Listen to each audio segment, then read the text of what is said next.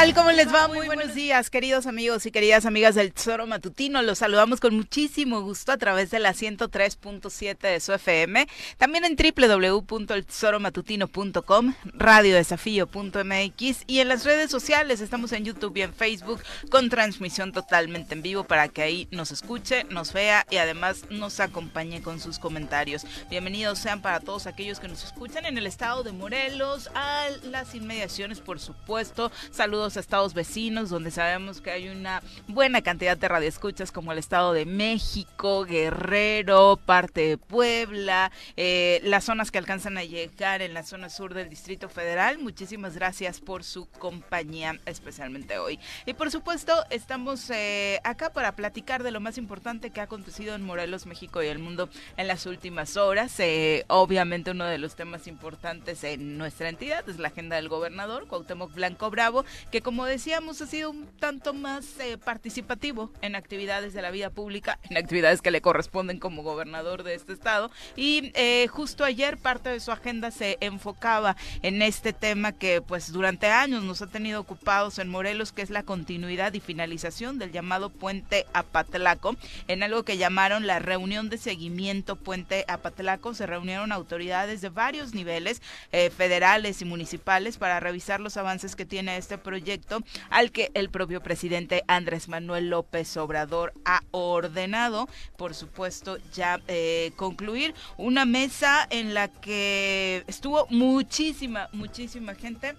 Eh, ¿Será que es tanta la necesaria? ¿Será que es tanta la que se ocupa para simple y sencillamente determinar, concluir un tema que pues al final ya tenía un trazo, ya tenía un objetivo y ya tenía, se supone, también un presupuesto que quién sabe qué pasó con él. Mi querido Pepe, ¿cómo te va? Muy buenos días. ¿Qué tal, Viri? Muy buenos días. Como bien lo dices, ayer estuvo en Jonacatepec, también entregó algunas obras y después se lanzó a esta reunión que tú estás comentando, en donde también estuvo eh, invitado el, alcalde de Cuernavaca, José Luis Uribe y Salgado, estuvo la gente de Infonavit y pues este pues como bien lo dices, ¿no? Este está el gobernador con una agenda al menos más visible y ya metiéndose a la agenda del 2024, él solito, ¿eh? Él solito fue el que empezó a, a este a meterse ya mm. en, en el 2024 diciendo que tiene un gallo, ah no, pero que tal vez una mujer también y este diciendo que no, quién no tiene la candidatura. Este, digo, a final de cuentas creo que el que está, porque además les dijo cálmense y me parece que el que está acelerando todo es él, ¿no? Este, lejos de que luego va a decir, es que me preguntaron, yo no inicié con eso. pues sí, ¿no? Pero bueno, este ya se metió o lo metieron ah, debido a, a que vio cuando el senador vino Ricardo Monreal vino a, levantar la mano a Luz y Mesa, esta reunión que tuvo Rabindranath Salazar. Pues por lo que se ve como que se ardió desde esa reunión, ¿no? Pues yo creo que sí, como que le, irritó. ¿no? Este le irritó bastante y eh, pues por eso se decidió ya meterse al 2024 como si tuviera los destinos ahí. Insisto, el delegado ayer le respondió, aguanta, si vamos en alianza, el partido que sea tiene que ser el candidato de Morena y no sé si su gallo ya se afilió, insisto en la pregunta. Y luego así como son de vengativos, ya veremos el próximo mes cómo les va a los medios de comunicación que tienen convenio con gobierno que estuvieron presentes en la ah, reunión con Rabín, ¿no? Sí, sí, porque son medio vengativos en esas oficinas. Son las 7 con 7, saludamos a quien hoy nos acompaña en comentarios. Ladies and gentlemen. Llegó en esta esquina de la cabina del Zor Matutino el terror de Juan José R.C., el amigo de todas las colonias de Cuernavaca, águila de nacimiento, merengue por adopción y vaquero por decisión, un político de altura. Él es Francisco Paco Santillán.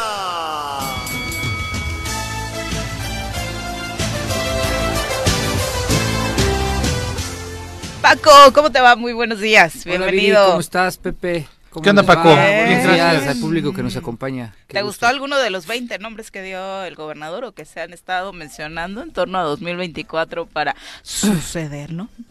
Es que él es el dueño del Estado, Viri. Pues, oye, ¿por quién lo tomas? Él, él es el que controla, él es el que tiene que decidir. Él es, él es nuestro, nuestro propietario. él, él, manda sobre todos los aspectos de nuestra vida y de Morena. Lo dirás de... broma, pero eso cree, ¿no? O sea, sus declaraciones hacen pensar de verdad, este cuate está ya muy, no sé cómo decirlo, muy desubicado, porque ya, ya nos manda, ya, ya manda a otros partidos que no son el de él, que es el PES, ya, ya toma decisiones. Eh, sí, es suyo, ¿no? ¿Eh? El, PES, sí, claro, ese es de él y se lo regalamos, pero ya, ya, ya, ya, ya, lo escuchas hablar. Y, y, haz de cuenta que él realmente cree que esto es eh, su propiedad, su posesión. ¿No le habrán dicho ya eso, Paco? ¿Qué?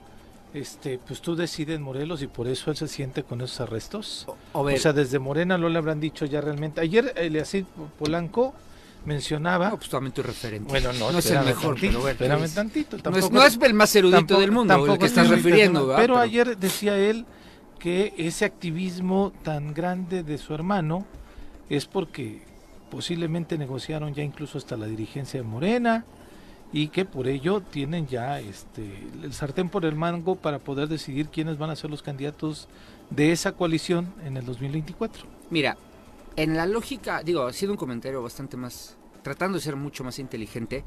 Yo creo que lo que lo que pasa en, en la mente del gobernador, del que cobra de gobernador, es que él trae la lógica del viejo PRI, muy parecida a la que del que me mencionabas, en la que el gobernador manda, en la que el gobernador pone, pone decide, es el es el señor feudal de la tierra, ¿no?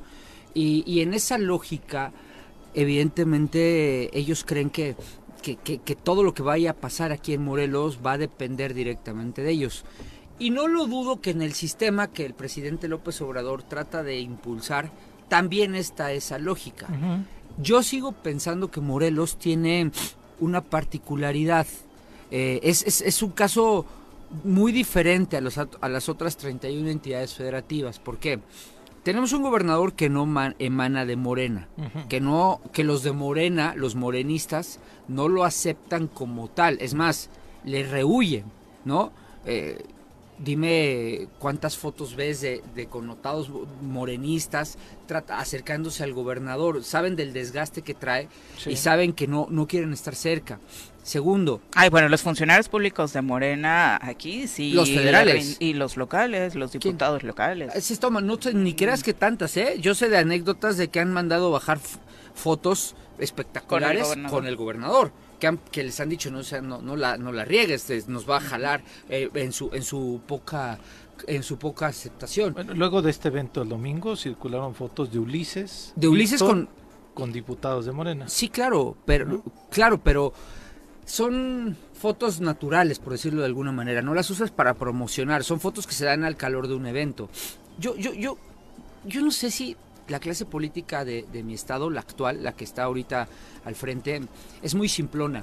Y, analiza de manera muy subjetiva las cosas. Porque también yo te puedo decir que todo lo... ¿Y, si, si, todo lo armó? O sea, si, si el que cobra de gobernador dijo, suban estas fotos, ¿no? Porque el presidente es una persona cordial, hay que decirlo, y el presidente es una persona que se toma fotos con todo el mundo, y es una persona que es, e, eso lo disfruta mucho yo les pongo el otro lado de la moneda. Y si el presidente se tomó fotos sin ninguna indicación y lo único que y lo único que hicieron estas personas fue súbanlas, mm. súbanlas, promocionenlas, muévanlas. La foto con, de mi hermano muy contento con el presidente. Eh, Como si lo estuviera apapachando. Eh, exactamente, para que se, nosotros seamos quienes manden este mensaje. Pero complementalo con la declaración del, del delegado de Morena, que no es congruente con las, con, con, las imágenes que trataron de vendernos. Te voy a, te voy a comentar una, una cosa. Normalmente, y perdón que te interrumpa. No, hombre. normalmente yo nunca eh, me refiero a la gente que se encarga de la comunicación, como a ti se te olvida el nombre, yo sí lo tengo muy presente, Alexander Pisa. Ah. Y este también poco utilizo y me refiero a Ulises Bravo, porque no es nadie. O sea, en la en políticamente no representa absolutamente nada, ¿no? Bueno, eh, era presidente era presidente del partido que desapareció, desapareció, ya perdió el registro. Exactamente. Pero ayer ayer eh, Roberto Figueroa un buen amigo, Robert. ¿no? El Robert, el juega bien fútbol, ¿eh? El querido Bastante mejor que tú, ya, ya, de verdad lo vi jugar y juega mucho mejor que tú. Ahí sí no te lo acepto, pero bueno. Comentó y subió la subió las fotos de Ulises Bravo con estos diputados y junto a Andrés Manuel y demás. y está Víctor Mercado. Y le pone, desde mi punto de vista lo puso con un sarcasmo este, muy interesante, pero dice, la neta bien operado por Ulises Bravo. A legua se ve que les está comiendo el mandado a los verdaderos morenos en Morelos. Ahora todos son Team Bravo. Lo curioso es que, insisto, Ulises Bravo no representa absolutamente nada, o sea, no tiene ningún cargo, Sí, no tiene cargo. en el gobierno ni No, demás. a ver, a ver, a ver. bueno, Ser el cargo hermano del gobernador es fuerte, bueno, ¿eh? e- e- ejerce el poder Era como Rodrigo. claro. Ahí te va, es a donde quiero llegar. Ejerce el poder. Pero eso, cuando Rodrigo lo, lo- lo ejercía, si era presidente de un partido y este tenía a los diputados del PRD formaditos, Sí. ¿no? Pero nadie del gobierno reconocía que Rodrigo, al menos públicamente, tomaba decisiones al interior del gobierno. Aquí después de este tuite, inmediatamente Alejandro Pisa pone, saludos Robert, buen tuit. O sea, el vocero del gobernador validando que el hermano del gobernador opera cuestiones de gobierno. Después otro funcionario, Omar Tabuada. Buen, buen apunte. Es decir, ni, ni siquiera se ayudan, ni O sea, siquiera guardan Robert- las formas. Mi Robert trató de, de echar ahí Yo sarcasmo. siento que fue un y- sarcasmo y, no estos lo, vieron como, pues no entiende Omi- nada. Om- Omar, Omar, al que sí conozco, el otro no sé quién sea. eh, sí, sí es, sí es mi compa. eh, yo creo que. Ay, eh, pero si hace rato minimizaste las declaraciones del diputado, yo esto lo paso a nivel intra, intra, intra, Claro, intrascendente. Sí, sí, sí. O por sea, supuesto, o- eso es a lo que iba. O sea, es mi compa, pero creo que. Creo que no, no. O sea. Pero yo- que, que- que el vocero valide. Pero es que tú me preguntaste una cosa. Sí, sí, sí. Tú, tú dijiste, a ver, ¿esto lo manda México o lo armaron aquí? Lo, arman aquí. sí, claro, esto O sea, lo arman aquí. Porque, porque yo creo que lo, lo de México viene de la mano de lo que señala el delegado. A ver, a ver. El, el candidato va a ser morenista, etcétera, etcétera, etcétera, etcétera, ¿no? Entonces, yo creo que lo arman aquí. eh, porque, a ver, Pepe, tú y yo hemos estado en eventos públicos. ¿no? Eh, nos ha tocado tener una representatividad. Y es muy fácil tomarte 50 Con fotos todo mundo, con todo sí, mundo. claro, pues, desde luego. eso, eso, eso es lo que hace el gobernador, tomarse fotos. O sea, es, es, es su estilo, ¿no? Nada más. Entonces, eh, pues, fotos que te tomas y que tú manejas de acuerdo a la, a la comunicación social el, de, de- del mensaje que tú quieres mandar. Pues es muy sencillo. A, a ver, nada cuesta. Ah, ahí están los diputados, tráiganselos, vamos a tomarnos una foto. Y ahí está el presidente. Yo, yo recuerdo cuando... O los agarras en la chorcha mientras están claro, platicando algo. o sea, Y luego ya, la- ya tú manejas la foto como tú quieres y ya los aplaudidores pues la, la- la- la aplaudirán de acuerdo a lo que a ti te convenga, ¿no? Pero, pe- yo recuerdo, me tocó cuando Calderón vino al hospital del Iste Sí. y, y nos dijeron que no había fotos con el gobernador, digo, con el presidente, y, y nos colamos, Víctor Benítez y yo, a tomarnos la foto con el presidente, pues nomás faltaba que dijéramos, ya somos los gallos de Calderón para el 2009, ¿no? Porque era 2007, Sí, claro. 2008, ¿no? Pudimos haberlo hecho. Estoy de acuerdo. Porque nos colamos, lo, lo- lo- nos le metimos, Víctor Caballero nos ayudó y, y lo único que queríamos era una foto con el presidente de México. ¿no? Entonces, yo creo que toda esta grillita que se ha desatado es propia de la, del nivel de la clase política de mi estado, eh, la actual. Eh, De la gobernante desde el palacio. por eso, pero es, es- es muy limitada. Sí, no, sí, no, sí. no brillan por No. su inteligencia ni su capacidad, salvo su agandalle. Eso sí, Sí, claro. son, no son inteligentes, pero son gandallas. Entonces lo arman para querer dar un mensaje bajo el contexto que tú perfectamente dijiste.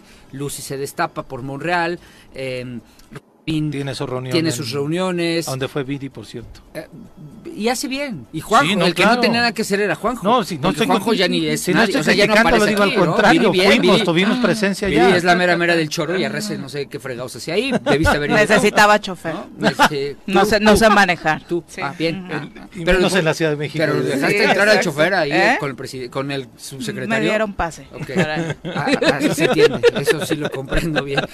Pero, pero creo que es eso. O sea, realmente yo creo que esto es un tema que se está armando aquí, que lo han armado aquí en, en el estado y que, y que la verdad es que mm, creo que le hemos dado más revuelo de que él realmente tiene. A mí lo que me indigna, lo que realmente sí digo, no chinguen, perdón la palabra.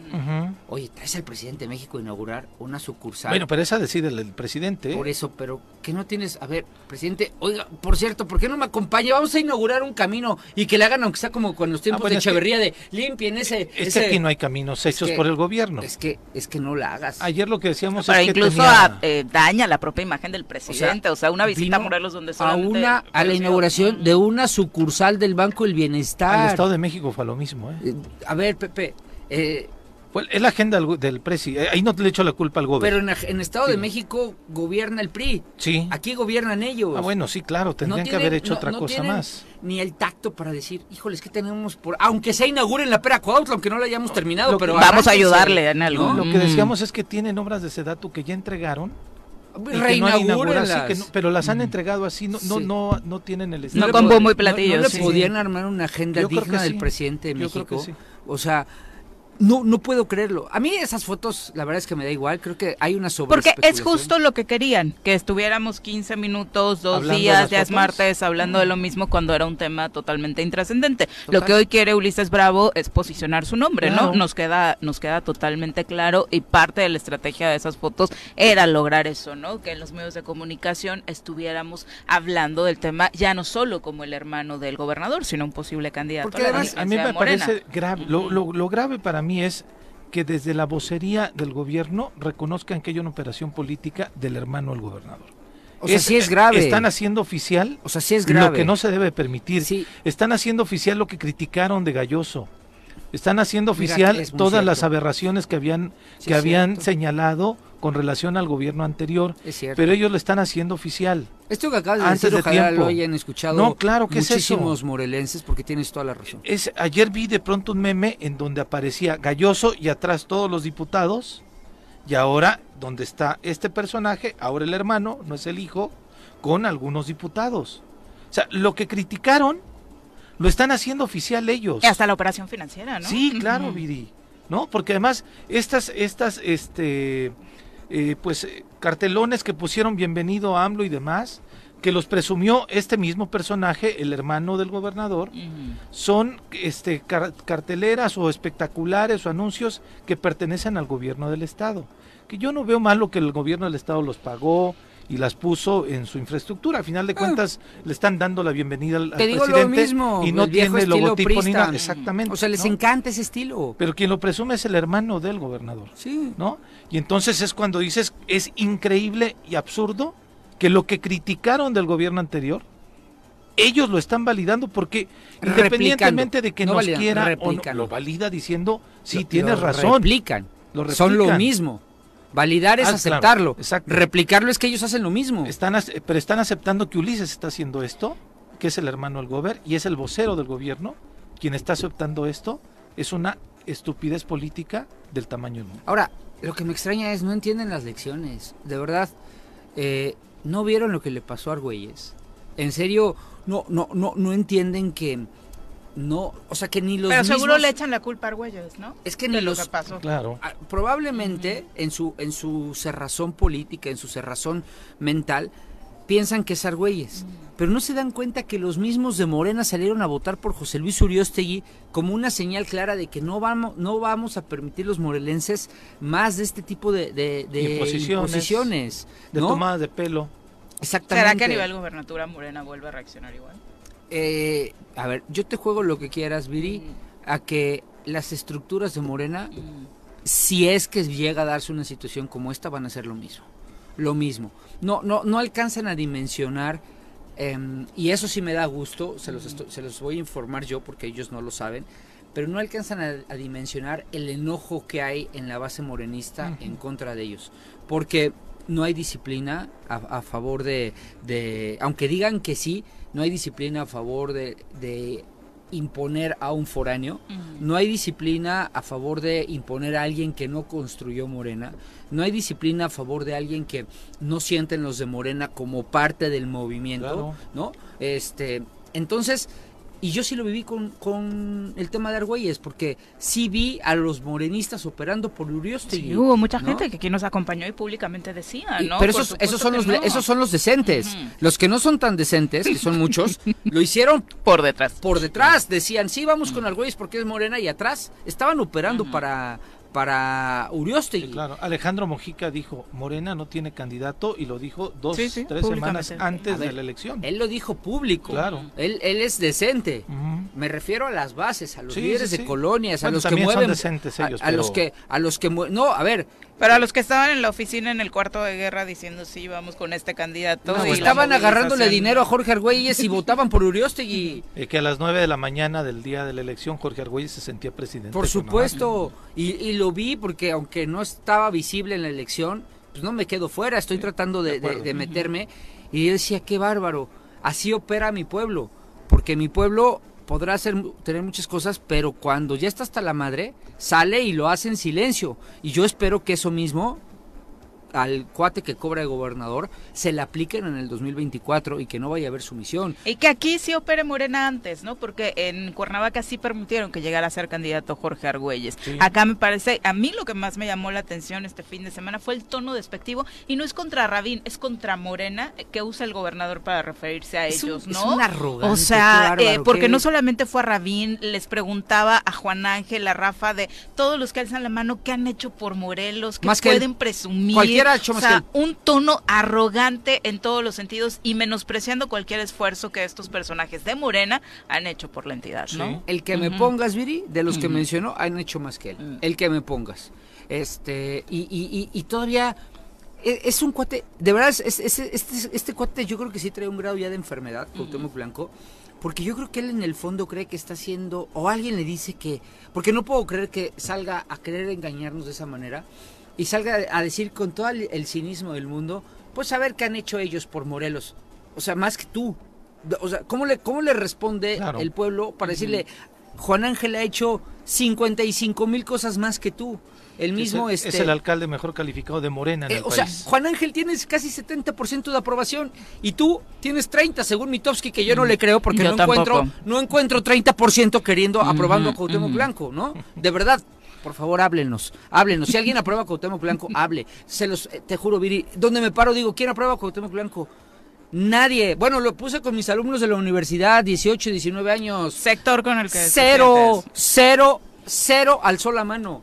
Nada más una pregunta así para, para tener sí, sí. elementos. ¿Dónde me paro? Con, donde Ta- sea en el tal, golf. Tal vez si votaban en urna, se aparecía algún voto. Bueno, el americanista Por- recalcitrante reprimido como yo, pero ni yo pondría ¿Será? eso, ¿no? Yo ¿No? creo que ya no, ni, no, ni no. ellos, ¿no? Sí. Eh, para redondear, Juanjo Arrece a través de Facebook Ay, dice... saludos, Juan, el troll. Seguro estoy que en Morelos va a ocurrir lo mismo que hace tres años. Morelos está entregado a los intereses de Cuauhtémoc Blanco. Eh, desde ahora apuesto, Margarita Sa- eh, González Arabia será candidata a senadora, Rabín hará e irá a lo que le diga el presidente y Víctor Mercado será el candidato de Morena a gobernador. Ulises primero se convertirá en el presidente del partido. O sea, nadie de izquierda, nadie de los auténticos militantes de Morena será candidato a la gubernatura ni tendrá un cargo importante. Pues le voy a decir algo, Juanjo, y qué lástima que no esté aquí para gritar.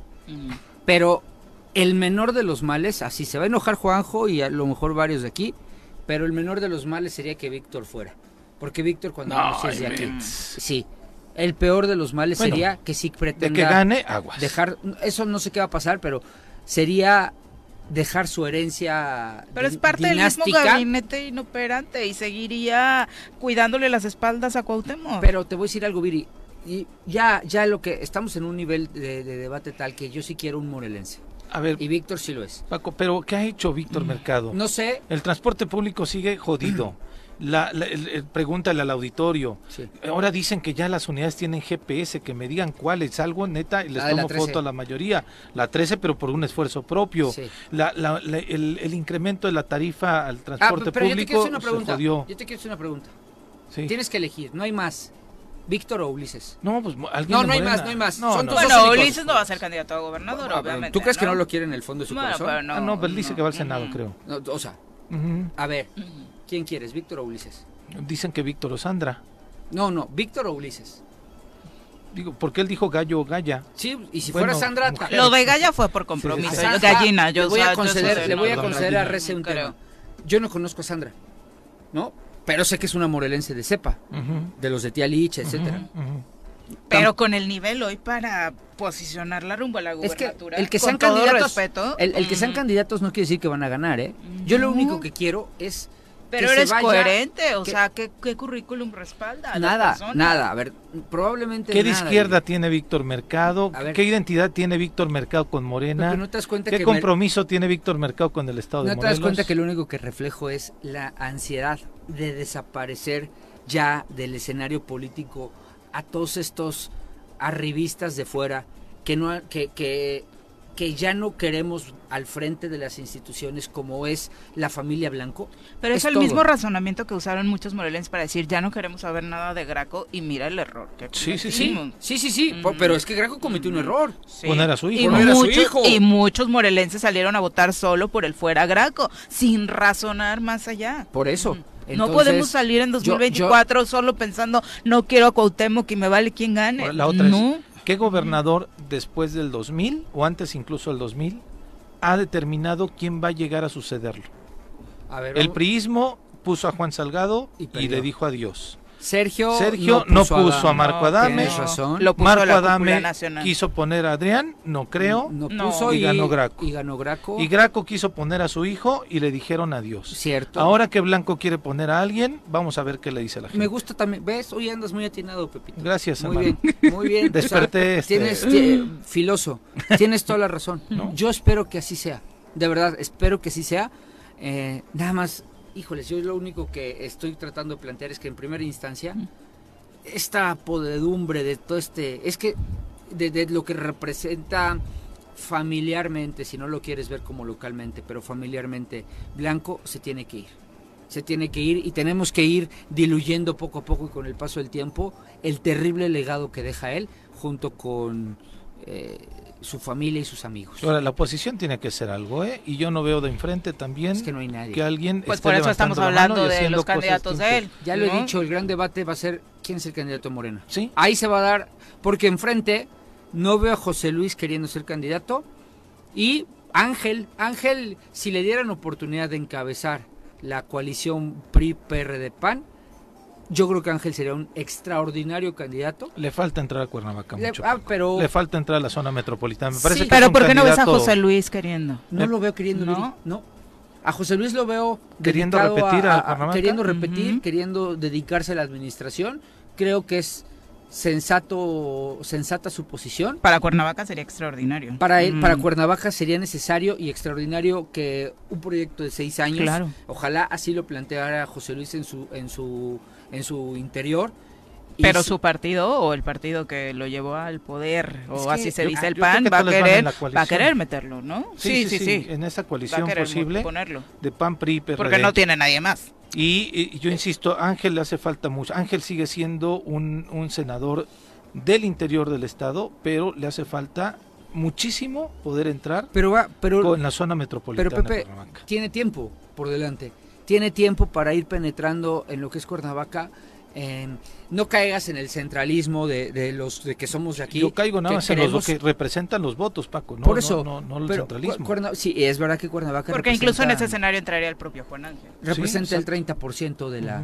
No, pero es que Juan Ángel es más conocido en Cuernavaca, ¿no? Juan Ángel Pero- sí trae un claro. grado de aceptación y conocimiento fuerte en Cuernavaca porque ha hecho mucho en Cuernavaca, eh, entonces y, y él se desenvuelve Ah, mucho aquí, falta, ¿no? pero le ayudó a ser presidente del PRD también. le ayudó a ser presidente del PRD definitivo, pero eso también se puede hacer, o sea, eh, el problema es que lo que lo que tú quisiste decir es como no hay una definición de un liderazgo fuerte enfrente con la en la coalición PRI PAN La referencia es morena. Lo nadie contigo. nadie se abre abiertamente a decir pues si es Ángel pues vamos a meterlo a Cuernavaca y que lo conozcan para parar frente a- a- a- al, al partido oficial pero como no hay definiciones entonces es, es tan- es- está esa inestabilidad y de las tres cabezas de partido que de la coalición pues la verdad las tres están para llorar La- las locales las tres dirigencias locales honestamente no me vale si se enojan porque no tienen ni capacidad ni miras de, de ganar la elección La del PRD ni lo ubico. es Matías, Ah, es el sí. menos malo. O sea, no el doctor acordaba. Matías es el mejor, pero no, Pero es- el problema es que es el partido que menos representa en este momento. Y Matías ¿no? es secretario, no es presidente. Pero en funciones de presidente. está Cefala, sí, claro. en, en funciones de presidente. Eh, pero es efectivamente el doctor Matías ni siquiera puede tomar decisiones. Entonces, no, no, cuando ves enfrente quiénes son los dirigentes de la oposición, de los tres partidos principales, dices, no. Ahí la musiquita de... no, pues está- ¿No hay exactamente, están para llorar, Mucha ¿no? indirecta hoy, Paco, mucha indirecta. No, no, no, Eh, es la verdad. lo- a ver, lo he dicho con ustedes y en donde me paro. Sí. No hay dirigencias fuertes en la oposición y por eso ya no nos hagamos bolas. Si no hay dirigencias fuertes y desde mi punto de vista, si no es Ángel o José Luis el candidato, ya se definió. El que sea el candidato Morena va a ganar la elección. Finalizamos con otro comentario de tu troll. Dice Ah. Juanjo Arrece, Paco, Ay. realmente te ves muy, muy mal. Eres amigo de Víctor y por eso dices eso. Víctor es solo un biznero de muy dudoso proceder. No me jodas. Morelos tiene varios personajes de izquierda con honradez que bien podrían tener esa candidatura. Mi pleito con Arrece siempre ha sido que efectivamente soy amigo de Víctor y además siempre ha dicho que siempre ha querido señalarme en el tema de Víctor y Víctor y Víctor y Víctor, ¿no? Eh, y el, yo le podría decir a Juanjo, tú estás enojado con Víctor. Lo que pasa es que él trae un tema personal con Víctor también, pero yo no lo voy a ventanear. Y él trae un tema y un odio interno que, que no lo puede decir, ¿no? Entonces, ni, ni él ni yo, claro que... eh, y además, que no me venga Juanjo a querer hablar ahorita de izquierda cuando ha soportado todo de Morena, del mismo presidente, y ha, y ha solapado, los- el mismo presidente de México, al que Juanjo ama, es el que tiene puesto y respaldado al peor gobernador de nuestra historia.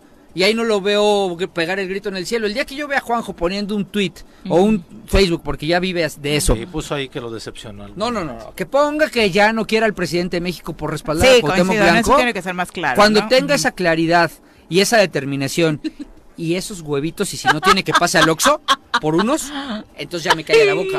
Pero que él no me venga a hablar de amistades, porque él El efecto no de los lentes oscuros de Paco de Sí, sí. porque él no es el idóneo, ¿eh? Bueno, creo que mataron a alguien con el comentario. Son las 7 con 34. Están más baratos en el mercado Adolfo López Mateos, Juanji, si ocupas. Sí. Ah, sí, ahí en el, en el Adolfo, dile a Tiburoncín que te lleve, ahí hay huevos baratos, a mayoreo. Oh, Bueno, sus hijos creo que tienen orgánicos, ¿no? Ah, ¿también? Sí, Oh, dile a tus hijos que te regalen unos.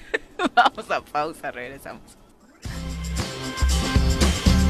El Santoral Católico indica que es el día de San Luis Gonzaga, Raimunda y Demetria. Además, es el Día Internacional del Sol, y es que la ONU decidió conmemorar al astro rey por su importancia en la vida de todos los seres humanos, ya que sin su existencia no podríamos habitar nuestro planeta. Por hoy es todo lo que el calendario marca. Sigue con nosotros que ya regresa el choro matutino.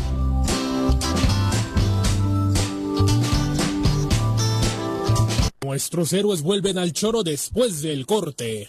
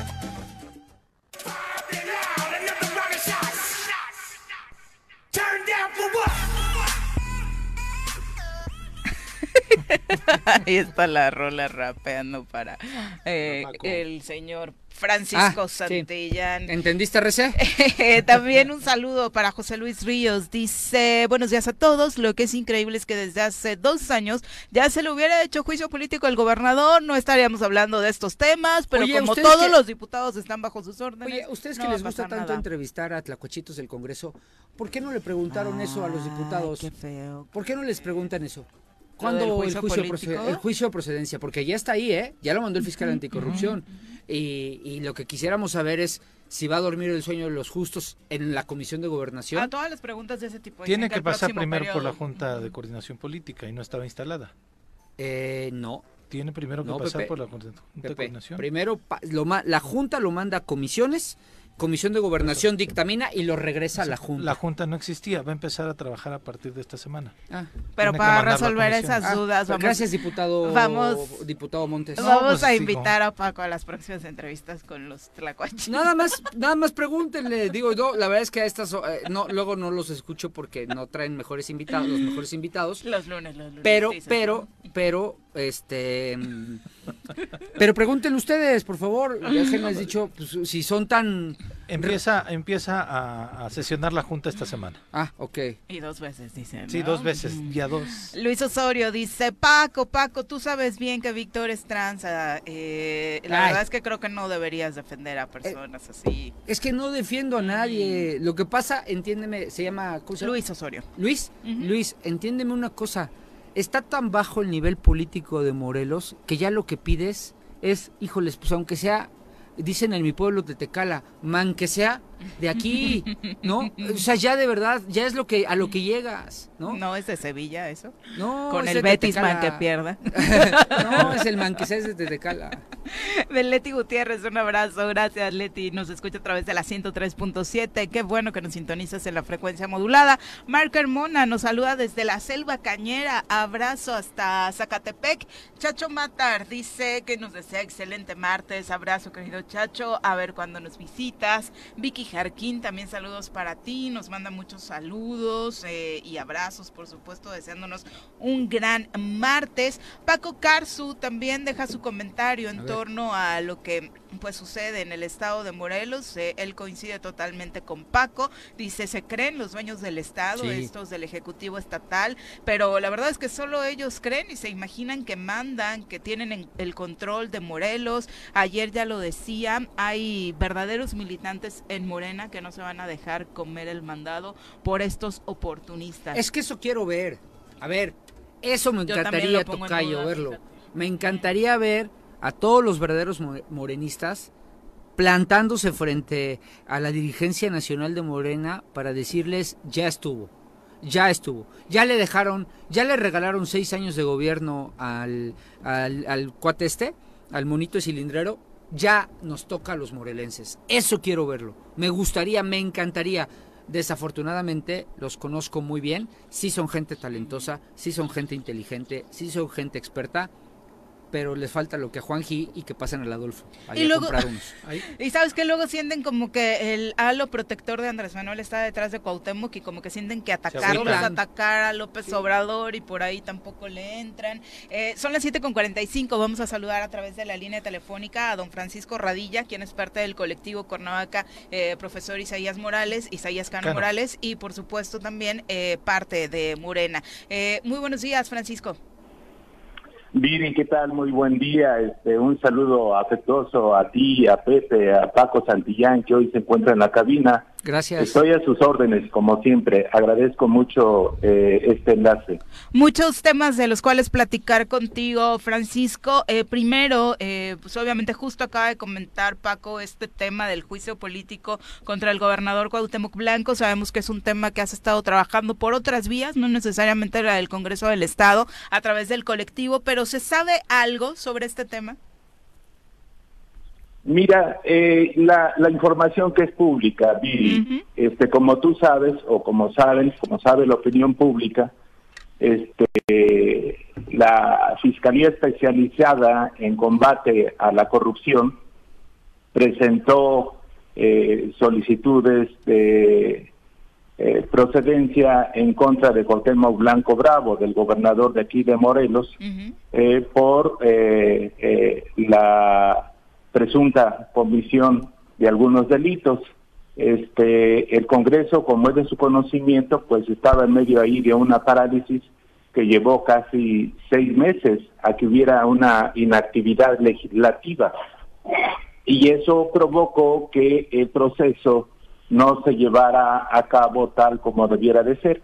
Ahora que ya hay acuerdos parlamentarios, eh, esperamos eh, como sociedad que eh, se desahogue esa solicitud que presentó la Fiscalía para efecto de que con base al derecho pudiera este, ya determinar si hay pruebas suficientes para iniciarle eh, el proceso de desafuero del gobernador o, eh, en todo caso, pues negarlo. Por supuesto que es un tema al que hay que darle seguimiento y esperar prontos resultados y lo platicamos justamente en este entorno que se dio el fin de semana con la visita del presidente Andrés Manuel López Obrador a Morelos, que hizo destapar las voces de muchos en torno a quienes podrían estar participando en 2024 y lamentablemente para Morena y seguramente también para los morelenses, eh, pues el Ejecutivo Estatal en voz del gobernador Cuauhtémoc Blanco sigue menospreciando a cualquiera que alce la mano desde este partido y los nombres que se manejan más fuertes son precisamente de quienes forman parte de su equipo hoy en el gabinete. Bueno, mira, a mí me parece una, un acto de irresponsabilidad por parte del gobernador, como muchos de sus actos, Viri. Esa es la realidad. Lamentablemente en Morelos, pues eh, tenemos a este personaje que eh, gobierna y en lugar de convocarnos a los morelenses a un proceso de conciliación y de unidad, lo único que hace es sembrar división y confusión en la sociedad. Creo que eh, Morena eh, eh, va a seguir su, su camino en torno y rumbo al 24. Así es que lo que diga, lo que no diga Cuauhtémoc, a Morena ni le va ni le viene. Cuauhtémoc, en primer lugar, no pertenece a Morena. Morena, este, Cuauhtémoc pertenece al Partido Encuentro Social o al Partido Encuentro Solidario. Parte de los rumores que surgían este fin de semana en torno a la posibilidad de que en la renovación próxima de la dirigencia de Morena en el estado sería su hermano, el hermano del gobernador Ulises Bravo, quien pues se quedaría al frente del partido. Mira, son personajes eh, intransitables.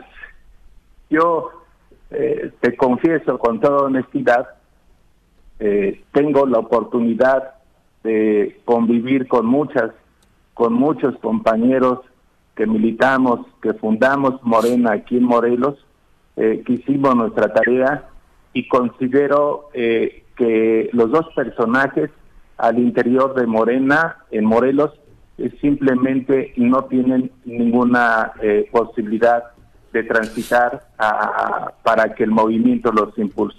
Así es que a mí, en lo personal, Viri, me tiene sin cuidado ese tipo de comentarios o de rumores.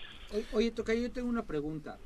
Eh, he visto la convocatoria para los nuevos consejeros de Morena que a la postre elegirán a la nueva dirigencia. Eh, y es una convocatoria abierta, no, no tiene candados respecto a militancia. Y me preocupa porque eh, pues se trata, ahora sí que es una, una, una convocatoria, como dicho vulgarmente, a navaja limpia. ¿Qué quiero decir?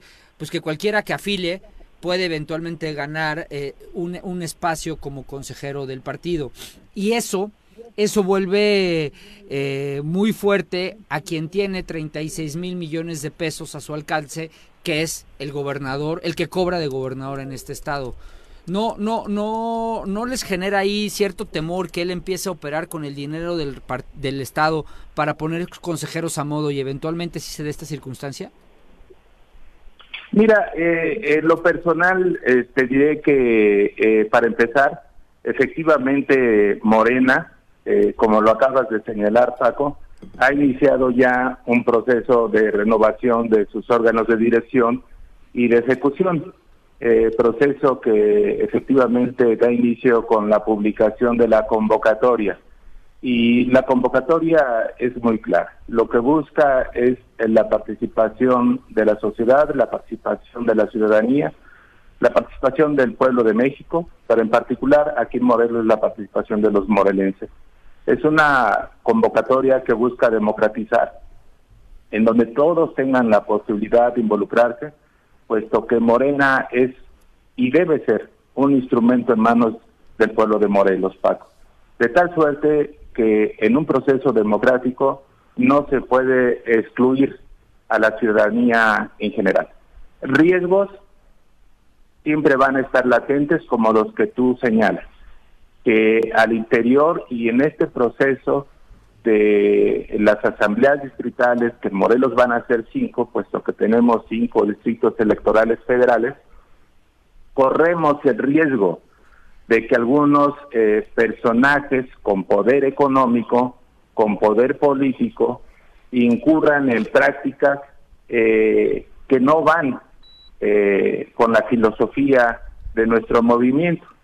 Sin embargo, pues eh, así lo establece la convocatoria y lo que nosotros vamos a hacer es convocar y, aprovecho pues este importante medio para convocar a la militancia, para convocar a los fundadores, para convocar a los simpatizantes y a la ciudadanía en general a que seamos cuidadosos de quienes habrán de integrar los órganos de dirección de nuestro movimiento en Morelos. Y la integración en consecuencia del Comité Ejecutivo Estatal. Es necesario que todos actuemos con responsabilidad, porque si no, lo que vamos a hacer, y lo señalo pues categóricamente, creo que Morena ya no aguantaría, y Morelos fundamentalmente ya no aguantaría seis, más, seis años más de personajes que no tienen un auténtico compromiso con nuestra entidad creo que llegó el momento de que los morelenses rescatemos a Morelos. Entonces, eh, yo estoy en esa tesitura, tengo confianza en los compañeros, en las compañeras, en los simpatizantes y tengo mucha confianza en la ciudadanía que habrá de involucrarse con madurez y con responsabilidad en este proceso interno que vamos a vivir en Morena. ¿Será capaz Morena de impedir que el gobernador ponga a su candidato como parte de la alianza en 2024? Es, decir, a un no militante de Morena. Pues mira, eh, eh, son muchos los riesgos, este, eh, y eh, no tan solo tiene que transitar al interior de Morena. Y al interior de Morena creo que, como te lo señalé, como se, se lo señalé, es muy difícil que pueda transitar ese personaje. Sin embargo, después viene la elección constitucional, que es a final de cuentas donde el pueblo es el que decide. Eh, yo creo que eh, lo que tenemos que hacer los morelenses es ya no permitir el arribo de esos personajes oportunistas que están aquí por ambiciones personales. Llegó el momento, repito, de que rescatemos a Morelos. Morelos tiene que ser gobernado por una gente que viva en Morelos, que ame a Morelos, que conozca a Morelos y que conozca su problemática. Que tenga un firme compromiso de sacar adelante a nuestra entidad. Ya son 12 años de oscuridad y si nos vamos atrás también. Entonces creo que es importante que eh, todos actuemos eh, conscientemente y no permitamos el arribo de esos oportunistas. Aunque esos oportunistas puedan tener el respaldo del presidente Andrés Manuel López Obrador. Mira, yo sinceramente el comportamiento del presidente de la República considero que ha sido institucional. Eh, no puede el presidente de la República pelearse con el presidente de un partido, o no puede el presidente de la República eh, pelearse con un gobernador. Creo que su comportamiento ha sido institucional Afortunadamente en Morena tenemos mujeres y hombres libres que podemos eh, decidir más allá de que nos indique eh, por quién vamos a votar. Pero Tocayo sí se ha peleado con gobernadores. ¿Perdón? Sí se ha peleado con gobernadores. O, sea, cuando, no son de su corriente, Y, ojo, eh, yo, soy muy respetuoso con el presidente de México y siempre lo he dicho, pero cuando no son de su corriente política, si se pelea. Cuando no se pelea es cuando son de su corriente política o le interesan electoralmente.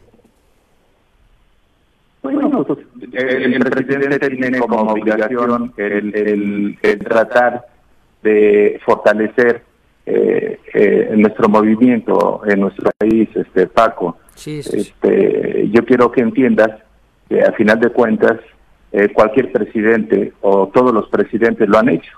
Eh, no sé si estés de acuerdo. Sí, totalmente. Es decir, hay, hay una simpatía más con el partido que los postuló que con otros partidos. Entonces, hasta cierto punto, pues es natural, ¿no? No, no tampoco veo que el presidente de la República esté haciendo mal en buscar fortalecer el liderazgo de los gobernadores que han surgido de su movimiento.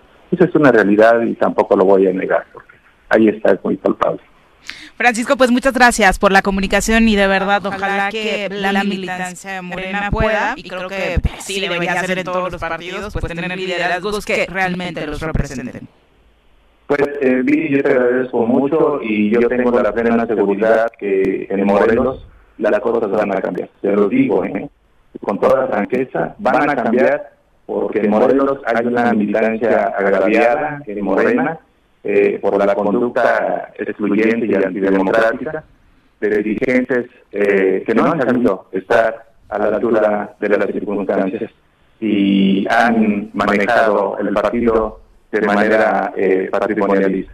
Entonces yo tengo la confianza que en este proceso lo vamos a aprovechar los militantes para tratar de generar los cambios que sean necesarios. Muchísimas gracias a todos. Al contrario, Muchas gracias eh, por la comunicación. Ya son las 7.59, tenemos por continuar con nosotros. Roberto Figueroa a través de Twitter dice, el tema es que el gobierno estatal actúa y opera políticamente a favor de Ulises Bravo y Morena, tengan y, y que ellos tengan más fuerza que políticos locales dentro de ese partido. Pues sí, también es cierto que lo hemos visto a otros alzando la mano y moviéndose dentro de Morena es Obvio, que sea él, pues, o sea, no todos son hermanos del gobernador, no todos tienen a un hermano tan limitado para que no tenga un objetivo amplio de miras y pues evidentemente eh, escucha al que tiene a la mano, ¿no? Eh, Jorge Armando Arroyo dice, Paco, hechos. En 2021 el dirigente estatal de Morena, Gerardo Albarrán, estuvo junto a la militancia oponiéndose a la imposición de Argüelles.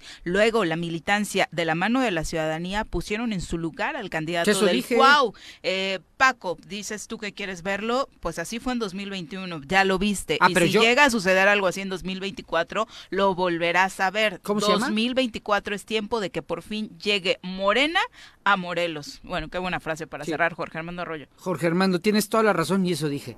Yo lo que decía es que quería verlos, pero desde antes. O sea, no permitiendo. Yo sé perfectamente, yo lo dije, que vi operar a los mismos morenistas a favor de Uriostegui en contra de Jorge Argüelles porque era una imposición.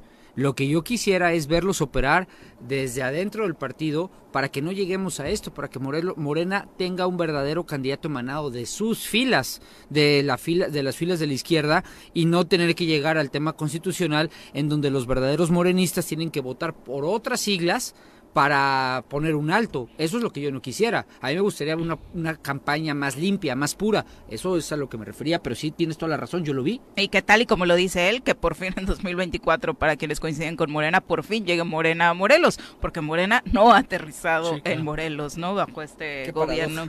8 con 4, saludamos con muchísimo gusto al comandante Eric López a través de la línea telefónica para el reporte vial de esta mañana. Comandante, buenos días. Hola, ¿qué tal? Muy buenos días, Vivi. Así es, tenemos algo de afluencia en este momento. Sobre Avenida Morelos Sur tenemos ligera carga, lo que entra de la pista hacia Chipitlán, a la altura de Avenida Morelos Sur. Únicamente Las Palmas lo tenemos sin problemas de circulación, así como Boulevard Juárez con dirección hacia el centro de Cuernavaca. Avenida Morelos únicamente con carga vehicular en Morelos de Gollado. Más adelante sobre el Calvario, únicamente antes de llegar al Calvario con carga vehicular. Pasando Clavería sin problemas de circulación, así como Avenida Zapata y Glorieta Tlatenango ya está controlada la circulación sin problemas hasta el momento. Avenida Zapata Norte sin problemas de circulación, Avenida Universidad totalmente fluido, Heroico Colegio Militar con ligera carga vehicular de Paloma de la Paz hacia Buenavista, Domingo 10 Vicente Guerrero, no tenemos carga vehicular hasta el momento, Avenida Diana eh, con carga vehicular lo que entra del Paso Express hacia Diana. Y Avenida Río Mayo totalmente fluido, únicamente con carga vehicular a la altura de Calle Norte y Pabellón Vista Hermosa y sobre Boulevard Agua Tizoc únicamente con carga vehicular del lado de GTP hasta Tizoc, Pemex sin problemas de circulación, está fluido y aplicado el operativo vial y eh, Calle Central, Plan de Ayala con carga vehicular hasta Guardia Nacional, es el único lugar donde tenemos más carga, sobre la Luna Coronel Omada y Juan Bernard, sobre Plan de Ayala lo tenemos totalmente fluido y aplicado el operativo vial y con carga vehicular únicamente en Cuauhtémoc con dirección a la Luna. El, el mercado Adolfo López Mateos únicamente con ligera carga en salida de andenes y el primer cuadro de la ciudad hasta el momento lo tenemos sin problemas de circulación, no tenemos manifestaciones ni cierres importantes hasta el momento, únicamente este es, lo que tenemos ahorita en materia de vialidad. Le recomendamos por favor a todos los automovilistas por favor utilizar el cinturón de seguridad, guardar su distancia de vehículo a vehículo como les hemos comentado y también respetar los límites de velocidad, en especial en avenidas principales y paso express, que recordemos que bueno, es este es regulable para evitar cualquier accidente. Perfecto, comandante, muchas, gracias, por el reporte, muy buenos días. Claro que sí, excelente día. Hasta luego. Muy buenos días. Eh, continuamos con los comentarios. Shorugi también dice, buenos días, Soreros. Qué tristeza la política en Morelos. Sinceramente, no no se ven eh, posibilidades de cambiar el sentido o el rumbo del Estado. Eh, tu troll, ya lo voy a denunciar por spam. Eh, Juan Ay, ¿sigue? a ver, viejo, ya déjanos en paz. Tú ya dedícate allá a tu retiro. Quiere regresar, yo creo. Juan Juárez dice, Paquito querido, te voy a dar varios nombres que han hecho mucho más por Morelos que tu amigo Víctor. ¿También dices las razones por las que estás enojado con Víctor? Eh, dice que entre los que puede enumerar están Alejandro Mujica, Juan Ángel Flores, Rafa Reyes, Agustín Alonso, Lucy Mesa, Ángel García, Javier Bolaños, Juan Salgado Brito, la misma Margarita González Arabia, Rabindranath Salazar. dejaste a Rabin muy atrás, te lo voy a eh, decir. Megui Salgado, Adrián Rivera y obviamente tu esposa esposa Marisela. Pero por supuesto. Y así podría seguirme con otros 40 o más antes que tu amigo Víctor. Sí, no digo que no, te felicito, pusiste un gran bagaje de nombres. Te felicito. Este, muy bien. Nada más yo dije que pues, no dices aquí cuáles son tus motivos, ¿no? Y no es y, no, y no eres claro, Juanjo, la verdad. Pero bueno, ya no voy a, a trolearte porque ya estás grande. Hoy entró el verano, 21 de junio, y estamos estrenando etapa en el mundo, bueno, en esta parte del mundo, con la llegada del verano que muchos aman. Por eso vamos a hablar del clima. El reporte de clima semanal con Nuri Pavón.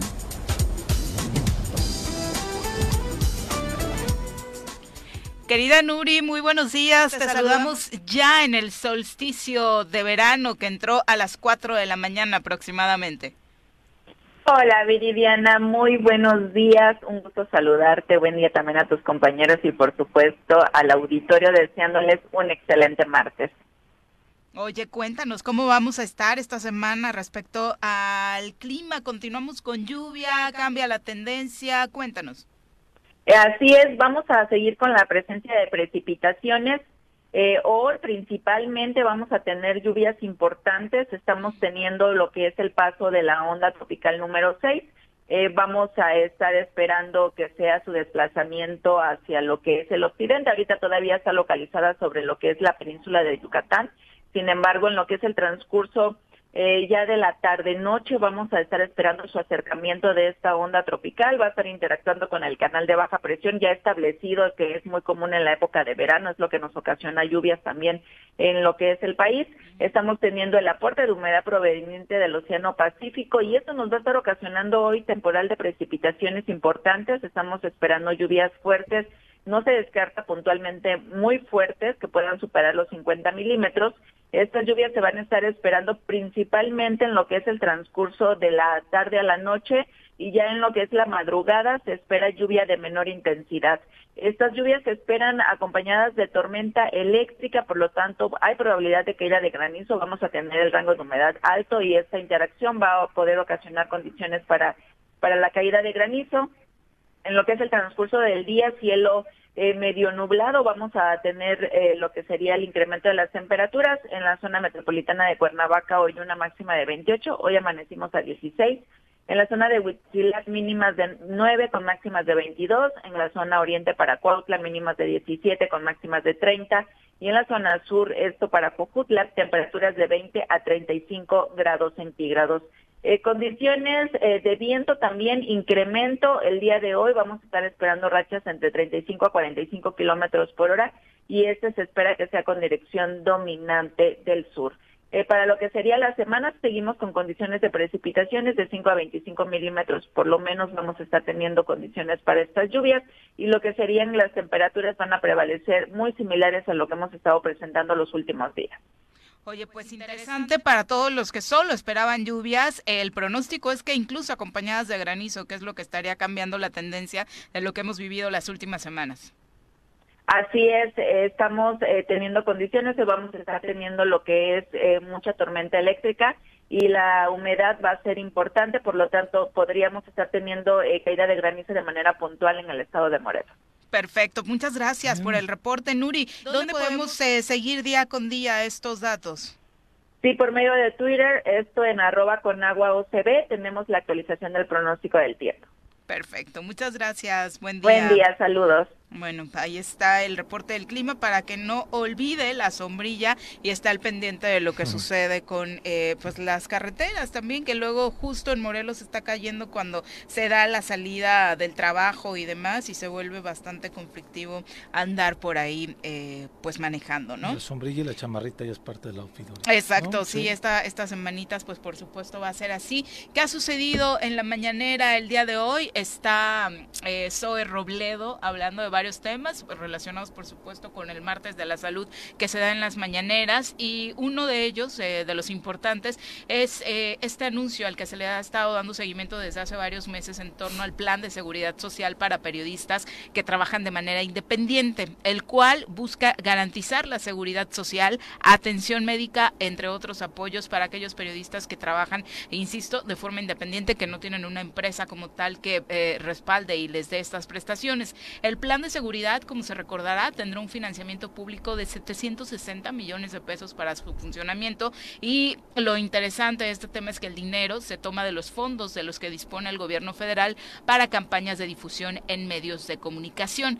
Este año, en 2022, el programa arranca con el 25% del total para las campañas, es decir, 3.040 millones eh, aproximadamente para operar. El dato compartido hoy es que al momento van 180 periodistas independientes que se han registrado en este plan de seguridad social lanzado por el gobierno federal y el registro sigue abierto. Así que seguramente en Morelos hay muchos eh, compañeros, compañeras en estas condiciones, pueden ingresar a la página del gobierno federal y ahí tener esta posibilidad, ¿no? De pues reivindicar derechos laborales con los que pues desafortunadamente eh, pues hoy al, día no cuentan, ¿no? Que fue parte de lo que les mostraron el día que fueron a gobernación. Exactamente, porque estuvo también, o sea, no solamente fue un asunto como muchos eh, señalaron de destape, eh, sino también por supuesto estuvo ahí Alejandro Encinas hablando de este programa y su funcionamiento. Pero bueno, vamos a entrevista, ya nos acompaña a través de la línea telefónica el maestro Jesús Suaste, barítono, quien eh, obviamente para nosotros es un honor que nos acompañe a través de la línea telefónica para hacernos una invitación, pero por supuesto también para hablar de su destacada, destacadísima, diría yo, trayectoria en el arte. Eh, maestro, muy buenos días. Eh, muy buenos días, Viridiana. Encantado de estar con ustedes. Bueno, una trayectoria impresionante, maestro, en el mundo de la música. Eh, en un eh, sector en el que, aunque en México se habla de que el público sigue siendo corto, eh, has trascendido y has triunfado en espacios públicos, la verdad, muy importantes. Cuéntales un poco eh, de viva voz a nuestro público de tu trayectoria. Bueno, este año estoy conmemorando mis 40 años de, carrera artística en el ámbito de la, de la ópera y del concierto. Entonces, eh, a lo largo de esta carrera, pues he cantado pues prácticamente en todos los teatros del país. El Palacio de Bellas Artes ha sido mi hogar desde hace desde 1985 que canté ahí por primera vez, pero mi carrera había arrancado unos años antes. Y este próximo viernes este, voy a hacer un recital conmemorativo de mis cuatro décadas de canto en un concierto que voy a ofrecer en el Museo de la Ciudad de Cuernavaca, en el MUSIC, a las 18.30 horas, este próximo viernes 24 de junio. Y bueno, en parte este espacio es para invitar a tu público a que me acompañen en este evento que para mí pues es muy importante porque ha sido pues toda una vida dedicada dedicada al canto y dedicada al, pues al, al, al, arte lírico, ¿verdad? Exactamente. Cuéntanos un poquito acerca de lo que has percibido del público en Morelos respecto a este género. Hace 10 años fundé y, fue, y fui director de la compañía de ópera de Morelos. A lo largo de 10 años estuvimos presentando eh, más de 20 títulos en montajes completos, en donde se presentaron óperas como Madame Butterfly, La Bohemia, La Traviata, Las Bodas de Fígaro, Sansón y Dalila, en fin. Fue una una, un, andar muy importante que posicionó a Morelos a nivel nacional por una serie de eventos muy afortunados que ocurrieron a lo largo de esa década. Eh, sí, y rompimos, rompimos con una, con una inercia de ausencia de ópera y, de canto lírico de alta calidad en Morelos. Es decir, antes de que apareciera la ópera de Morelos, no había la, eh, pues la presencia de, este género en el Estado y entonces irrumpimos con la compañía de ópera y la primera gran sorpresa que nos llevamos fue que existe en, Cuernavaca en específico, que fue donde desarrollamos nuestra actividad, existe un público cautivo que está ávido de ópera.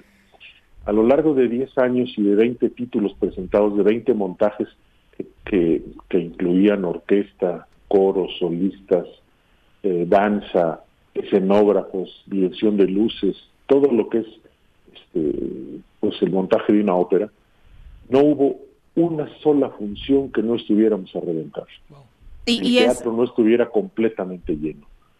Y ese tema, además de la propia calidad que eh, tú las producciones pudieran estar presentando, insisto, con la enorme trayectoria que te respalda, habla también de algo que es importantísimo, que espacios como este en el que te presentarás, el del MUSIC, que son espacios más accesibles al público, tengan también esta oferta para los ciudadanos, que de pronto no se piense solamente que la ópera es para los grandes y caros eh, escenarios, sino que también el público, este eh, que no tiene a veces las posibilidades económicas para asistir a estos eventos pudiera tener la posibilidad de entrada de conocer esta oferta musical. Y por ese motivo hemos, bueno, he diseñado un programa de fácil acceso al público, de fácil acceso pero de compleja realización. Eh, es, un, es un programa que va a, a impactar muy positivamente en el, en el oyente, por la belleza, la facilidad de acceso eh, al oído del, del, auditorio, del repertorio que he seleccionado para, para esta ocasión y que yo lo que quiero pues es compartirlo con el público, compartirlo con ese público que me ha respaldado a lo largo de 40 años de actividad ininterrumpida y que afortunadamente eh, pues mi voz sigue vigente, siguen, sigo siendo invitado para para presentarme entre mis actuaciones próximas en este año, pues está eh, mi regreso al Palacio de Bellas Artes. Digo mi regreso porque aunque ha sido ininterrumpida mi presentación en este magnífico y maravilloso teatro, pues los dos años de pandemia nos han tenido eh, a muchos cantantes, más bien al gremio de cantantes lo han mantenido pues alejado de la actividad operística. Se está comenzando ya a, a retomar el tema por parte de, de las autoridades en tanto lo permiten las, eh, las otras autoridades, las, las de, las de salud. Y entonces tengo ya una invitación para, presentar, para una presentación en el Palacio de Bellas Artes. Pero bueno, lo único que quiero decir es que afortunadamente mi voz sigue vigente. Este año ya canté también una ópera en, en, Guanajuato. este, canto próximamente, entre dos semanas, cantaré la, la novena sinfonía de Beethoven. Y entonces, bueno, afortunadamente Dios me ha dado una, una voz que, que, resiste, que ha resistido el paso del tiempo y que sigue vigente. Entonces, este privilegio de la vida, que sí es mantener la voz en buenas condiciones después de 40 años de una actividad ininterrumpida, pues no deja de ser un motivo de, de inmensa alegría. Mire, cuando yo me levanto en la casa de todos ustedes, bajo a mi estudio y, y vocalizo, yo le doy gracias a Dios de que por ese día sigo sigo sigo manteniendo mi voz ¿no? y, y, puedo vocalizar etcétera Oye, qué maravilla para los que cohabitan contigo y despertar y tener un concierto matutino gratis, ¿no? Bueno, digamos que hasta ahorita no. no se han quejado. hasta ahorita no se han quejado. miren que ya tengo muchos años de estarlo haciendo. No, al contrario, tengo unos vecinos maravillosos que siempre que, que me ven, que me encuentran aquí en, pues en la calle, en, la casa donde, donde habito, me saludan con una cordialidad enorme y siempre hacen alusión a que a que, sí me escuchan y que, creo que me escuchan con gusto. Por lo que ha sucedido en 2022 a nivel local y a nivel nacional, eh, la verdad es que el público, como bien lo dices, estaba ávido de regresar a escuchar música en vivo, a estar en conciertos, a tener esta cercanía con la música y seguramente este viernes muchos aprovecharán la ocasión para poder estar en el Museo de la Ciudad acompañándote en esta presentación. Cuéntanos el horario eh, en el que se estará realizando este evento para que el público pueda tener la cita y la forma de acceso eso? Bueno, el, el horario será a las, a las seis y media de la tarde, 18.30 horas, en el Museo de la Ciudad de México, el, perdón, en el Museo de la Ciudad de Cuernavaca, que está en Avenida Morelos, más o menos a la altura de Catedral, por, ese, por esa zona. Este, y, ¿Y los boletos los conseguimos? Los boletos se pueden conseguir, hay un póster que está circulando en este momento en redes sociales. Okay eh, en donde Amigos de la Música está haciendo la, la venta eh, telefónica, este, y los que no, pues seguramente van a llegar al mismo, al mismo sitio a, la compra del boleto. El cupo es limitado. Sé que hay una, afortunadamente hay mucho público que ha estado preguntando por el recital, de manera que yo esperaría que mucha gente vaya y eh, se está pidiendo una cuota de cooperación de 150 pesos lo cual me parece pues un precio accesible para que todo el mundo vaya, que puede estar presente. Este, y, bueno, me dará muchísimo gusto cantar nuevamente para, para este público de Cuernavaca, para este público de Morelos, que ha sido tan, pero tan importante en mi carrera, porque eh, creo que la, la, la, compañía de ópera de Morelos ha dejado una huella muy importante. Eh, las autoridades dejaron morir este esfuerzo como premio al enorme éxito que habíamos tenido. Y yo tengo la esperanza de que en algún momento, cuando estemos frente, frente a otro tipo de, de, autoridades, pueda resurgir la ópera de Morelos y volverse a posicionar como lo hizo eh, durante 10 años, en donde ocurrieron cosas que trascendieron eh, la prensa nacional por la importancia de lo que estaba ocurriendo aquí. Exactamente, ojalá que nuestras autoridades también tomen la responsabilidad de este papel tan importante. Eh, Jesús, eso sería maravilloso y qué bueno que a través de eh, Cuernavaca se esté haciendo esto. Para los interesados que nos están preguntando a través de las redes sociales, pidan informes al 314-5738, que es el número que justo a través de los amigos de, de la música de Cuernavaca nos están haciendo llegar para celebrar contigo cuatro décadas de canto. Yo quiero agradecer muy sinceramente a Juan Contreras y a todo su equipo maravilloso de trabajo que tienen en el, Instituto de Cultura de Morelos, en el Museo de la Ciudad de Cuernavaca, el apoyo que me han brindado para celebrar estos, eh, estos, estos primeros 40 años de, de canto. Quiero agradecer muy cumplidamente a amigos de la música de Cuernavaca que me han apoyado en la difusión y en la venta de todo este de todo este proyecto maravilloso y, este, y quiero agradecer al público de México en general, al de Cuernavaca en particular, por estos 40 años con que han respaldado mi carrera. Sin ellos, pues, pues yo no hubiera logrado continuar en este, en este trabajo, en este oficio maravilloso.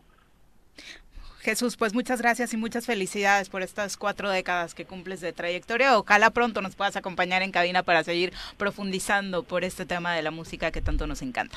Viviana, muchísimas gracias por tus amables palabras y por el gentil espacio que me, que me brindan para, para el público que siempre me el show de Un abrazo, hasta luego. Un abrazo. Son las 8.25 de la mañana. Eh, vamos a pasar, por supuesto, a, más temas de la agenda eh, nacional y local. Eh, sin embargo, tenemos todavía algunos comentarios por ahí pendientes. Porque Armando Arroyo dice, ojalá se pueda dar una aclaración para Paco. Oponerse a la imposición no quiere decir que los militantes de Morena fuimos a votar por el PAN, dijera el presidente. Eso sí calienta. No puede, no debe olvidarse que bajo las administraciones panistas Cuernavaca y Morelos se hundieron en la violencia e inseguridad. Eso también como morelenses tenemos prohibido olvidarlo. No es de partidos, también pudieron ir a votar. Conozco mucha gente de izquierda mm. que se hizo coco wash y salieron a votar por Uriostegui en el PSD. Partido Socialdemócrata. Entonces, no es que sean socialdemócratas, y que tampoco es que represente pero las mejores cosas del mundo. Fue la esa, eh, que fue el partido que trajo a Cuauhtémoc Blanco, además, pero se hicieron Era un voto más a José Luis que a estos partidos. Es a lo que voy, nada más estoy aclarándole el tema partidista, porque él se metió con el tema partidista. Yo conozco gente que eso hizo, ¿eh? Y dijeron, "Ay, yo no voy a votar nunca por el PAN." me incluyo. tal pues. vez él votó por Morena, ¿no? ¿no? O sea, a lo mejor sí votó por Morena, por la inercia partidista, yo te pregunto, ¿qué es más importante, el partido o el candidato? A lo mejor tú por el tema de la 4T dices, no, yo me voy en, en, cascada, por Morena.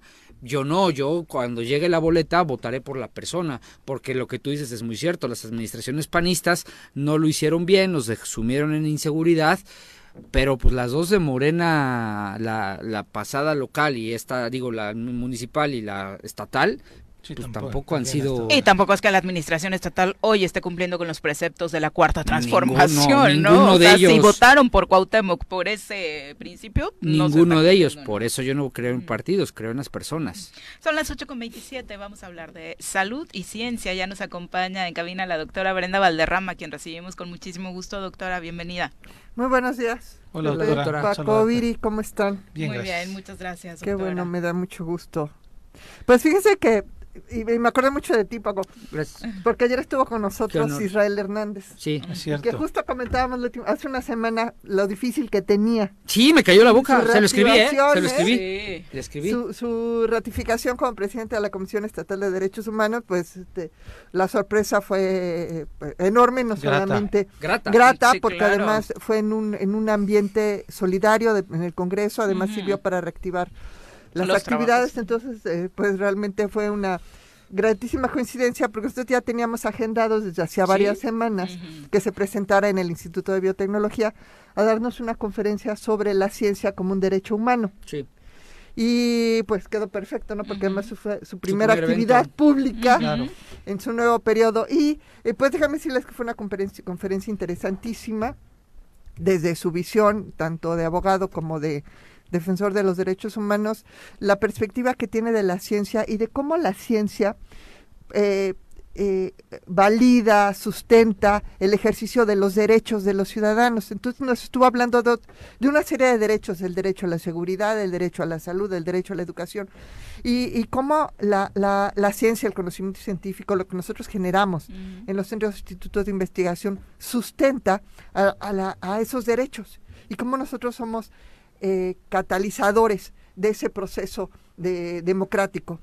Y eso me pareció muy interesante, era una perspectiva que nunca habíamos identificado, pero eh, eh, dijo algo que, creo que fue lo, la clave de toda la conferencia.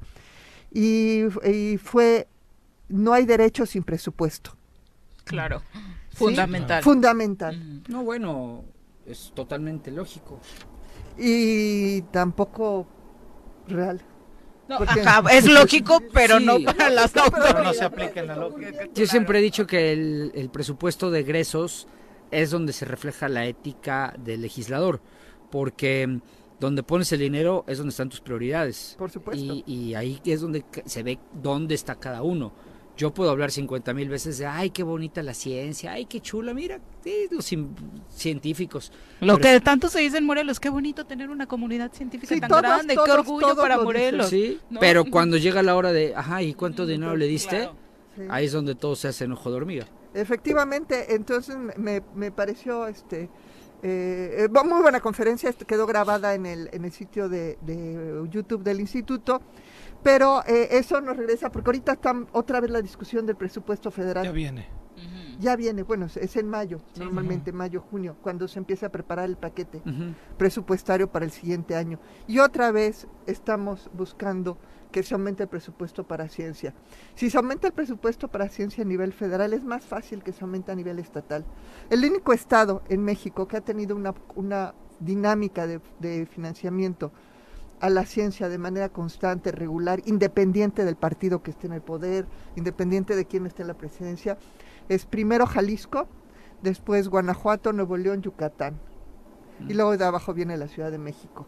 Ese es el orden en el que la inversión estatal se ha mantenido. Todos los demás estados es de contentillo.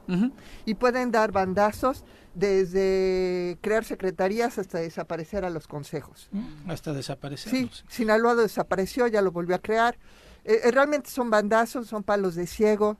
Y, con excepción de estos estados, les digo, eh, el, líder sin duda es Jalisco. ¿Qué lo hace diferente? Yo, creo que la sociedad civil. Yo creo que es la sociedad la que demanda que los legisladores, que los, que los gobiernos mantengan una política estable de inversión en temas eh, científicos y tecnológicos. Dice la sociedad civil, pero en Jalisco en particular, que en la sociedad civil, la comunidad científica, o sea, hay un peso muy fuerte de la comunidad científica en Jalisco. Fíjate que es más lo empresarial. Ah, ahí en Jalisco.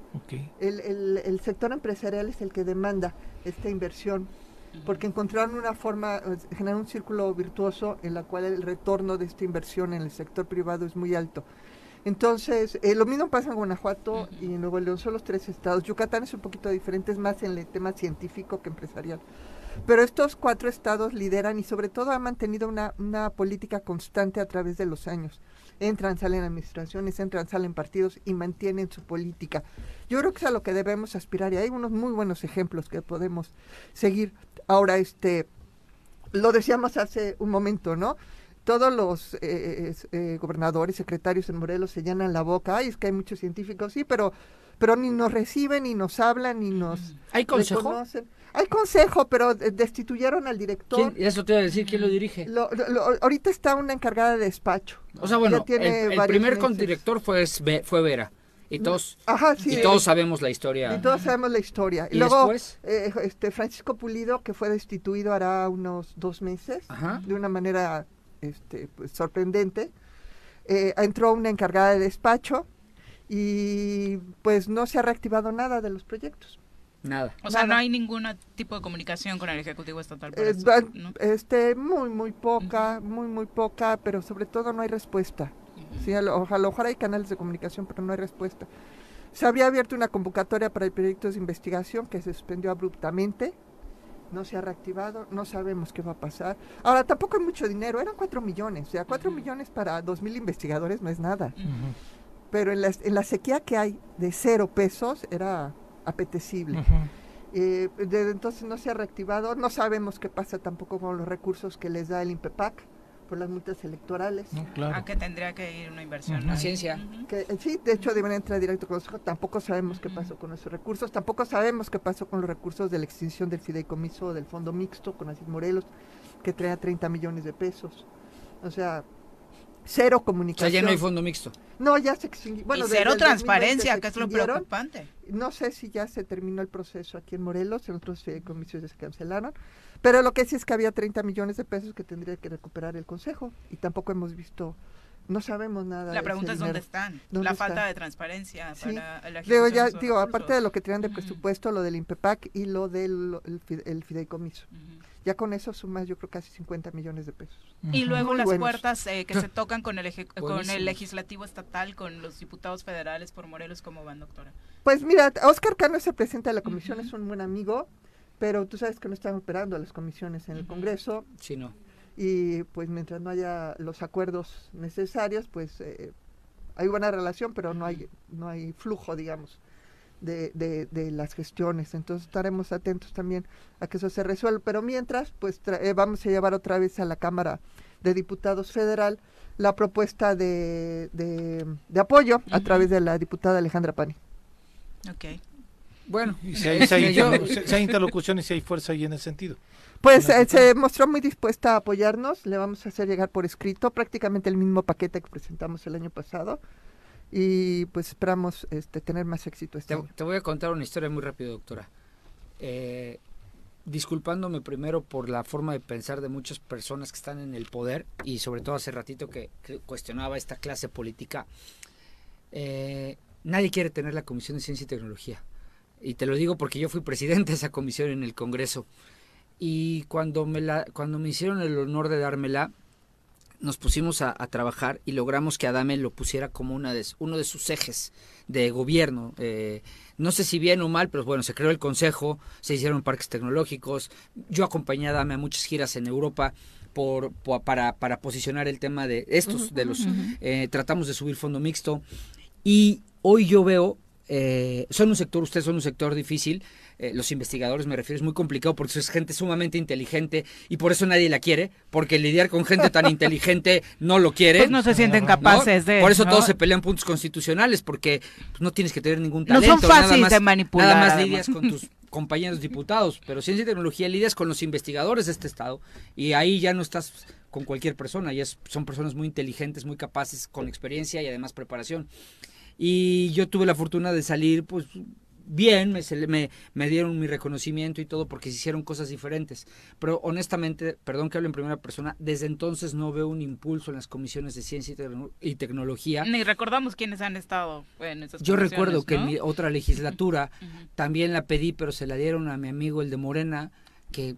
¿A quién? Este señor viejito grande ya, este, ay, se me fue el nombre. Que cambió de legislatura, cambió sí, después ah, de Morena. Sí, claro, sí, ya sé quién. ¿Cómo se llamaba mi, mi compa? Para empezar, ni nos acordamos. Era el, único diputado de Morena. El único de Morena. Entró por plurinominal. Ajá, y, y, y, bueno, a lo que voy es, no le quieren invertir y, y por eso no le dan impulso y no entienden que todo lo que haya de desarrollo científico y tecnológico, y lo he, lo he dicho hasta el cansancio a todo el mundo, pasa, pasa por o sea, toda la innovación y los avances, ya quitándonos de encima el tema del sector primario y secundario, pasa por innovación científica y tecnológica.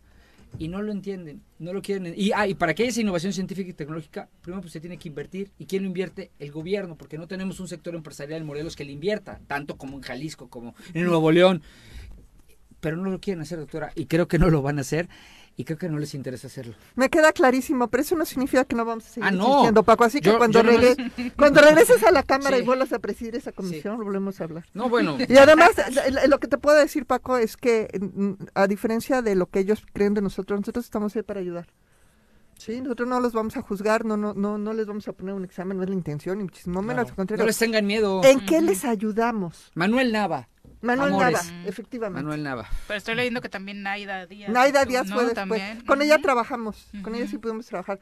Después se quedó acéfala la comisión y ya no pudimos avanzar. Esa no se la pelea, pero bueno. ¿Eh? Ayer era secretaria tú, ¿no? Eh, En el Inter. Ajá. En el Inter. Fue el tránsito. Sí. Muchas gracias, doctora. No, al contrario, gracias a ustedes. Buen Muy día. Son las, son... son las 8 con 42. Vámonos corriendo a nuestra clase de feminismo. Lo vamos a tirar. Todo lo que necesitas saber sobre feminismo para que caiga el patriarcado. Con Nat Carranco. Nat, ¿cómo te va? Muy buenos días. Muy buenos días, Viri. Pepe, Paco, todas las personas que nos escuchan y nos ven, estamos ya aquí. Hoy no te huyó. No, ya vi. Pero la semana pasada. yo creo que dijo, fue Día del Padre, me prometió hace un mes que me iba a dar tiempo para presumir lo buen padre que soy y pues se quedó. Ok. Entonces que se va, huye. No, es que tengo que llevar a mi hija a la guardería. Ya me está escribiendo mi suegra que qué hora voy a llevar a... ya le dije que me aguante. Pero antes de entrar al tema especial del día de hoy, que efectivamente son las paternidades, quiero hacer dos, dos pausas. La primera, vivamos sabroso. Qué hermoso que Colombia haya elegido a una mujer ambientalista, feminista, eh, eh, antirracial y por supuesto eh, que va a tener uno de los cargos más importantes en Colombia con un nuevo gobierno eh, pues de izquierda, pero especialmente, o sea, más allá de Petro, a mí me parece que, la- que el asunto de que su fórmula fuera, recuérdame el nombre porque vengo hablando muy de él, Márquez, Francia este, Márquez. Francia ¿no? Márquez. Gracias. Ujú. No, no me acordaba el apellido. Que Francia Márquez haya llegado porque es una activista eh, que ha vivido las, las secuelas de la violencia en Colombia y que toda su vida la dedicó a defender el territorio, a defender a las mujeres, eh, activista LGBT. bueno, eh, es como Trae una toda la propia. interseccionalidad que puede uno pensar actualmente en La Latinoamérica, la atraviesa. Nada más espero que no se vaya a pagar como le pasó a Kamala Harris. O sea, porque yo Ay, celebré no muchísimo. Es que es el mismo caso. Es un bueno, No. nada más que ella en el tema racial y, y también una gran activista. Yo Sí, pero esperaba- Kamala está a favor de la guerra, eso, no, es otra cosa. Pero- Pero, entiendo tu Pero punto. cuando ganó, ganó con esa inercia de, oye, ganó Con un rol más protagónico. Exactamente. Claro, claro. Y ahora pareciera que no, no, no se le ve. porque Aunque, pasa con aunque los siempre en. Estados Unidos los vicepresidentes son como muy grises, o Y en sea, Colombia. pero bueno, igual en. Colombia, pero justamente Francia le vino a inyectar un montón de vida y de, y de visualización a, dije, a toda la campaña. no Ojalá, ojalá porque sí sí a muchas que no ni siquiera somos colombianas, pues sí nos nos implicó Entusiasmó. y nos entusiasmó. Ayer esto. estaba viendo el Escuchar a Shakira te hace colombiana. el de Netflix, está muy bueno, eh, y vi cuando canta una canción en la toma de protesta de Biden, y ve a Kamala Harris y dijo, sí es cierto, ¿qué pasó? ¿Se apagó? Porque sí es ¿Te cierto. acordaste de Kamala? Me viste de Kamala en campaña y dije, el "No, documental de J. Hasta Pero lo importante es que Francia Márquez Sí. es Sí. vicepresidenta. Sí, esa, es, esa es una primera pausa. Y la siguiente, la segunda pausa, pa- antes de entrar al tema, pues es que este sí quiero informarle a toda la gente que nos está escuchando que en mis 44 años de vida, después de eh, ver muchas películas de Disney y tantos besos entre príncipes y princesas, ahora entiendo mi heterosexualidad y eso de verdad que pues lo lamento y, y enormemente porque pues me estoy perdiendo de la otra mitad de, del placer y del gusto, ¿verdad? este lamento ahora que los besos en Buzz Lightyear pues estén generando a muchos Llegaron gays tarde a nuestra vida. hacia el futuro. Sí. Esa, esa es la película de Disney con menor...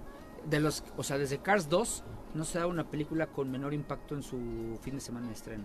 Pues porque han hecho una Ingresos campaña brutal en contra de esta película que trae mensajes preciosos, no solamente el tema de, de la diversidad sexual en, en dos mujeres, eh, sino pues hay una gran cantidad de, incluso la pro- una de las cadenas de, de cine que, que la está proyectando en algunos países, entiendo, no sé si aquí en México, estuvo difundiendo que la película mencionaba o impulsaba la ideología de género y pues hay muchísima gente que es un poquito pues eh, limitada en su entendimiento de las realidades y los derechos de las personas que pues deciden no llevarlos a ver. A mí Pero me no- dieron más ganas de verla, la Yo verdad no tenía sí, ganas y a partir de supuesto. todo este show me dieron ganas. Yo no he ido ni a ver ¿No? Top Gun, así que ni me veas. Bueno, llevaría. Yo no he podido ni, ni ir a ver Top Gun y esa se me antoja más. Ayer están circulando imágenes de quienes defienden de alguna manera la película de los besos que Box Bunny ha tenido con distintos personajes masculinos. Y cómo la gente ¿Y cómo que, se que vestía está Y los besos heterosexuales de gente mayor con niñas, como el de Blancanieves, que el cuento dice que el vato tenía treinta y tantos y ella catorce. Así es, ¿no?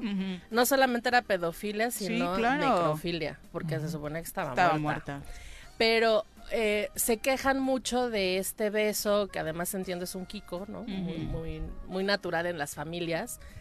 Pero no se quejan de toda la violencia que hay en las películas de Disney, de cómo tratan la, la- los asesinatos, porque alguna persona es mala. eh, no, no, o sea, hay muchas cosas en las películas de Disney que deberían de prender más Y que nos traumaron más. que realmente un beso. ¿no? Evidencia la doble moral. Sí, Sí, terrible. no, Pero bueno, sí lamento porque pues... Pero este, también del des- otro lado, después de yo no entro al debate porque para empezar, mi hija no aguanta ni 10 minutos en el cine y mi hijo, ¿qué te cuento?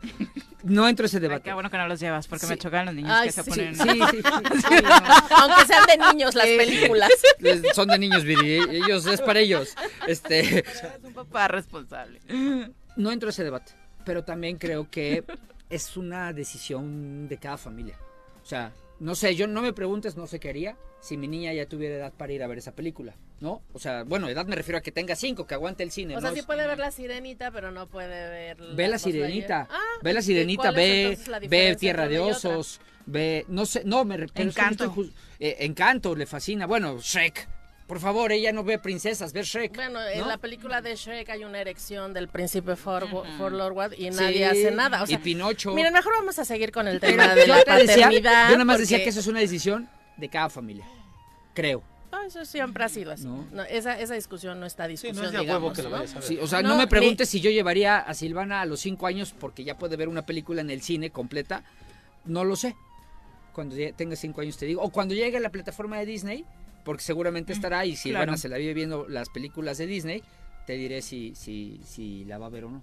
Y, seguramente cuando la vea ni siquiera le va ni siquiera se va a enterar. No, eso no le va a llamar la atención. a ella le gusta Tierra de Osos, le gustan los animales. Pero bueno, vamos a entrar al tema de las paternidades para, para, porque además se, se, va a hacer más cortita. Pero bueno, de inicio, ¿por qué se celebra el Día del Padre? ¿De dónde viene? Bueno, desde los países europeos, especialmente los católicos, generalmente se celebra el 19 de marzo porque es el día de San, José, y San José, bueno, pues todos entendemos que es el padre de Cristo y entonces el adoptivo, el adoptivo pero, pero finalmente es como la referencia. Sin embargo, donde empieza como la tradición mucho más fuerte es en Estados Unidos, después de que una mujer que se llama Sonora, Sonora Smart, en 1910, eh, después estando en misa, escucha eh, hablar del padre y le parece buena idea festejar o celebrar a su papá porque él se hizo cargo, digamos que, y así lo menciona la historia, que fue padre y madre a la vez de ella y sus cinco hermanos, solo. Y entonces el reconocimiento pues al esfuerzo que había hecho su papá le parecía que un día así lo podía... Eh, se podía instaurar, hizo un trabajo importante para que pudiera ser reconocido y es hasta 1946 cuando el presidente Lyndon B. Johnson, o B. Johnson, eh, lo, establece ya como una fecha que se tiene que celebrar cada año, cada tercer domingo de junio. ¿Por qué junio? Pues porque el 5 de junio era el cumpleaños del papá de Sonora mm. y ella había propuesto esto, pues como no les latió mucho, decidieron que fuera el tercer domingo. Hasta la quincena, Sonora. Después de la quincena. Porque... Y bueno, México atrajo esa misma fecha con ese tercer domingo y por eso ya a partir de los 50 más o menos, o sea, digamos unos 5, 6 añitos después de que se hizo en Estados Unidos, México adopta la fecha, especialmente en las escuelas y ya posteriormente, ya, ya sabemos, ¿no? Se hicieron cargo de todas las empresas, la mercadotecnia, igual que el Día de las Madres, y empezaron a hacer el tema un poquito más amplio, abierto y pues de, de festejos mucho más. Aunque no hay Festival del Día del Padre, ¿sí? Sí, sí, hay, sí, sí hay. Incluso hay escuelas en donde juntan los dos. Ahí me toca el sábado. Pero sí, sí, sí, sí, hacen, sí hacen los festivales también y también les hacen, no les hacen collares de sopa, pero pues sí ponen las manos en, cartulinas y así les hacen cosas muy bonitas. Me dieron mi gorra pintarrajeada. Ajá, sí, sí hacen eso. Sí. Bueno, ¿cómo está el tema en México? Pues podemos analizar el tema desde diferentes eh, visiones.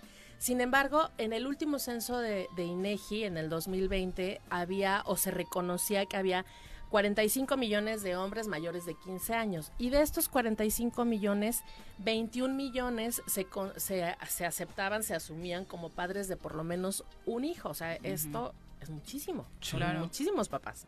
Y eso de los que reconocen, porque pues luego hay unos que seguramente no los reconocen. La edad promedio de los papás en México es de 45 años, pero en general, pues hay desde los, justo acabo de decir, desde los 15 años hasta más. Hasta los 65, el sugar, el sugar, ah, Juanji, 87. Y de estos 21 millones de papás, 18 millones están activamente, eh, económicamente activos. Entonces, 18. 18 millones, o sea, de 21 a 18, digamos que son poquitos los que no trabajan. Ah, activos económicamente es que trabajen, no que aporten. Que trabajen. Ah. Sí, los que no tendrían pretexto.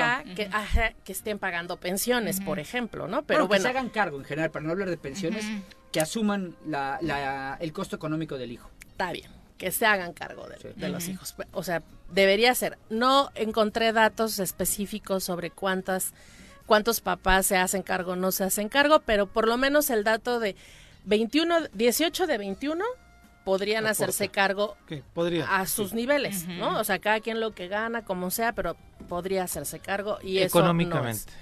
Hacerse cargo económicamente, que eso no es. completo la paternidad, ¿no? Hay que decirlo así también. El tema de la paternidad evidentemente está atravesado por una gran cantidad de estereotipos de género, de machismo, de, de, de todas esas cosas que hemos platicado aquí y en otros espacios de cómo son las masculinidades y esas masculinidades, dependiendo de cómo las vivas, pues es cómo se van a trasladar a tu forma de ser padre. Si hay algo que no vamos a poder negar es que las paternidades, por lo menos en México, han ido cambiando de cómo eran nuestros papás, cómo eran nuestros abuelos y ahora cómo son nuestras parejas. En mi caso, porque voy a hablar de él, ¿no? Cómo son actualmente muchos papás y cómo viven su paternidad. Hace 30, 40, 50 años al papá se le veía solo como un proveedor. Pero hasta la fecha hay gente que todavía sigue pensando que mientras el papá provea, con eso ya es suficiente, ya por lo menos está manteniendo. ¿Por qué? Porque la, la percepción que se tiene socialmente de los hombres es que tienen que hacerse cargo económicamente de la familia, estén o no estén viviendo en la misma casa. Entonces, si tú provees a tus hijos o a tus hijas, entonces eres un buen padre. esta, esta idea era muy fortalecida en los años 50, bueno, antes de los años 90 era como la base.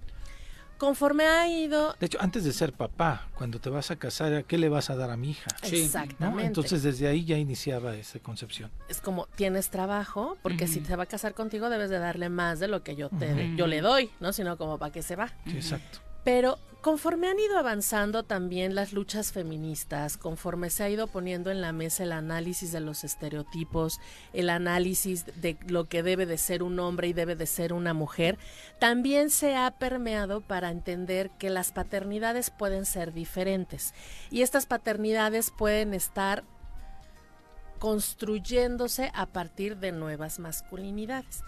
Hay hombres que se han permitido disfrutar o vivir su paternidad de una manera distinta a la que vieron en su papá o en su abuelo y eso les ha permitido descubrir cosas incluso personales que no sabían que podían generar, ¿no?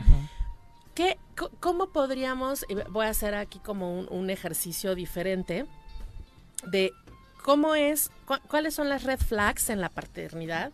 Y cómo puedes tener una paternidad activa. Y por eso al principio le, decía yo a Paco, estudia porque muchas de las cosas que Paco nos comparte en esta sección tienen que ver con estas nuevas paternidades en donde te involucras no solamente con lo económico, sino también con lo emocional, con los cuidados, con la educación, que antes no se hacía. Entonces, por ejemplo, a ver si no cae en una red flag. ¿Cuáles son cuáles van a ser las red, las red flags así más más rápidas que les puedo decir es no cambian pañales porque los hombres no saben. Uy, yo los cambio eh, con los ojos cerrados. Me hicieron la prueba. Cambié con los ojos cerrados pañales. Ve. En dos minutos. ¿Creen que las mujeres tienen un instinto para cuidar niños? No. No, chavos, no es así. Lo único que a mí me cuesta trabajo es dormir. A mi hija, a Silvana. Al niño no. Pero es por la edad. Es la edad, sí. Estamos en la misma. No chocó usted. Pensé que me estabas poniendo Adiós. No, dije chócalas. Dije, ay, ¿por qué me puse Me sacó tarjeta amarilla. No. Las mamás crean machos. Es una Ay, eso es muy horrible. Solo debe ser proveedor. Es una red flag. Mamá estricta, papá divertido. Eso es súper común, ¿no? Porque claro que la mamá es la que generalmente, por a quienes creen que somos las únicas que debemos de cuidar, estamos ahí. Y lávate los dientes y duérmete temprano. Te la, que hartas porque está contigo todo el día, por Dios. Y entonces el papá llega y es como, vámonos a jugar. Entonces con él puedes comer. ¿eh? era, muy de nuestros tiempos. Era mucho de nuestros tiempos, ¿sabes? O sea, sí se acusa al, al papá cuando cuando estás haciendo algo mal, pero en general, más allá de, esta parte que nosotros creo que vivimos un poco más, la, la, mamá es la que está o la que consideran que está más al cuidado del niño y entonces el papá pues es el que viene y relaja todo el tema, ¿no? Eh, la mamá se encarga de las responsabilidades y tareas escolares. Entonces, el, el, papá no sabe ni cómo se llama la Miss, ni qué días tiene qué clases, ni cómo se llaman los mejores amiguitos del hijo, la hija. La Miss me escribe a mí para decirme las tareas de Silvana. Está en el chat de mamá. Yo esto, a mí me escribe la Miss. A mí porque la mamá se le olvida. que manda los piolines. Buenos días, comadras. Tengo que ir a comprar yo que sí. tareas. Entre más hayan dicho que sí hacen esto, pues más red flags tienen. ¿Cuál es la sugerencia para papás o para la gente que nos está escuchando, pues cuando un papá tiene una paternidad activa donde se involucra con las actividades, con las emociones, con el trato con las niñas y los niños que están a su cargo, cuando están involucrados en la crianza y esta crianza es respetuosa, pues el reflejo en sus hijos e hijas se va a ver no solamente en este momento que estamos criando, sino a futuro, que eso es lo que queremos. Cuando decimos que queremos criar niños y niñas diferentes para que tengamos un mundo mejor o que los niños son un futuro, pues van a ser el futuro, depende de cómo los estemos criando. La paternidad activa se ha demostrado ya en algunos estudios que mejora la autoestima de niñas y niños, e incrementa sus habilidades sociales, mejora los resultados académicos, crea bases sólidas para enfrentar distintas etapas y situaciones en tu vida, obviamente crea un bienestar mental distinto y eh, por supuesto van a tener un compromiso en su paternidad futura diferente. Es importantísimo. para, para cerrar, porque ya nos tardamos muchísimo, bueno, es importante decir que con relación a tu masculinidad y cómo la vives, es como vas a poder vivir tu paternidad y eso te va a traer grandes beneficios porque yo estoy segura, Paco, que tú disfrutas enormemente y amas profundamente a tus hijos e hijas y eso es una masculinidad distinta que te permite sentir tristeza, emociones eh, de amor, de ternura que antes no se permitía a los hombres. Además son bien divertidos muchos aprendizajes. Estar con chicos es muy divertido. Así es. Nat, muchas gracias por Muchas gracias a ustedes. Muy buenos días. Nos vemos el próximo martes. Gracias por acompañarnos. Ya nos vamos. Que tengan excelente día. Los esperamos mañana en punto de las 7. Esta fue la revista informativa más importante del centro del país. El Choro Matutino. Por lo pronto, el Choro Matutino.